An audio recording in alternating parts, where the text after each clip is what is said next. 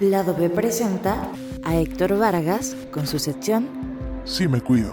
Un espacio seguro para hablar de salud mental.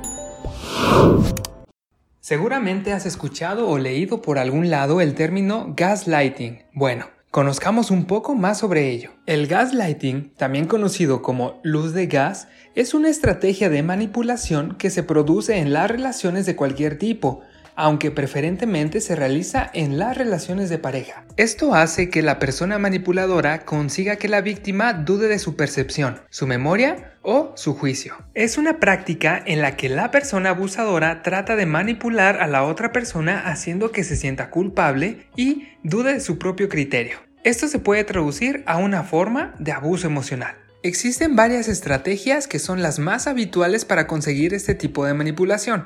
Pon atención a cada una de ellas y evalúa tus propias relaciones.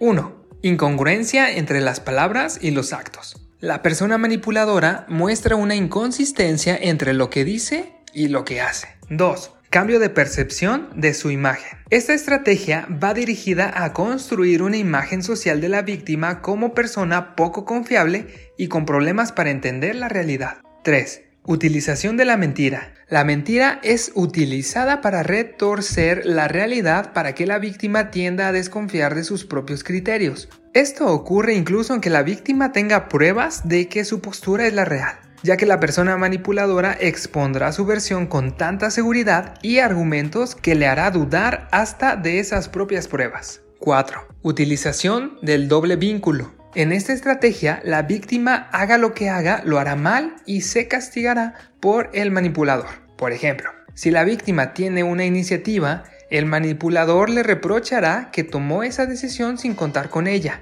si por el contrario no tomara decisiones, le reprochará que no lo hace en la relación y que está dejando toda la responsabilidad de que funcione en ella. 5. Cuestionamiento de las capacidades básicas. Lo que la persona manipuladora consigue es que la víctima se cuestione su capacidad para recordar, entender la realidad y llegar a conclusiones fiables o para confiar en su propia capacidad de tomar decisiones. 6. Utilización del círculo más cercano. Esta estrategia va dirigida a conseguir que las demás personas participen en la confusión generada en la víctima.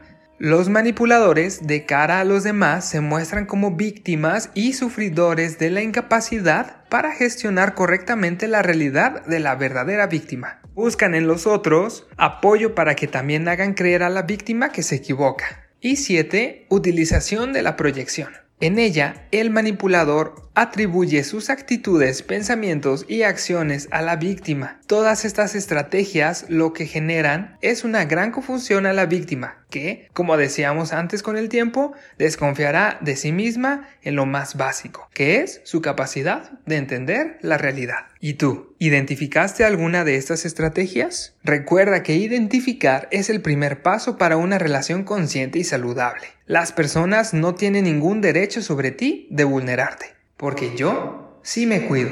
¿Y tú?